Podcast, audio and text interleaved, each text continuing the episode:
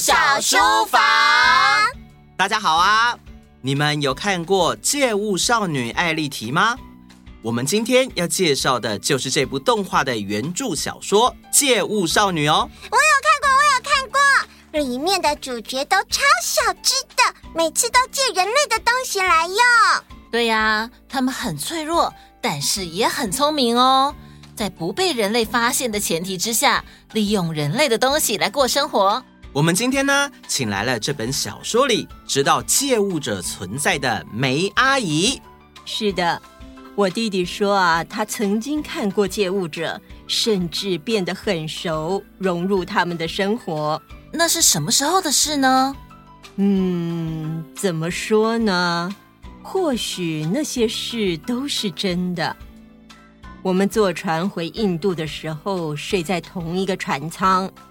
晚上很热，睡不着的时候，我弟弟会和我说好几个小时的话，说他们过得如何，还有在做什么。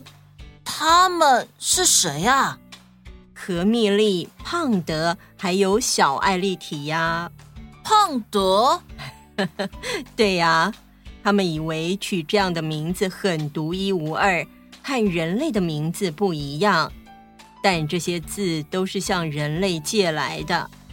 其实他们所有的东西都是借来的，没有一样是自己的，一样都没有。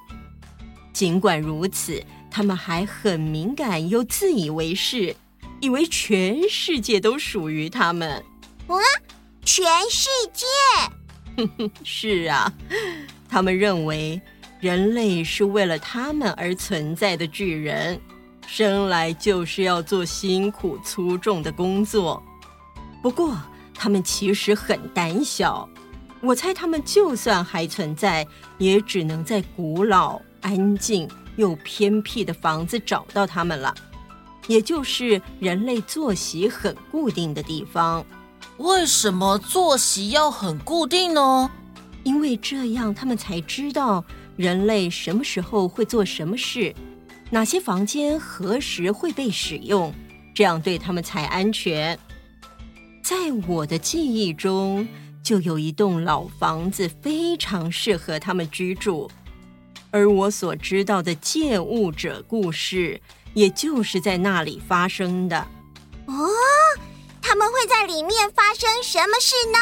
嗯，关于何蜜莉、胖德、艾莉缇，还有其他借物者在老房子里的故事，那就请大家来看这本《借物少女》一探究竟喽。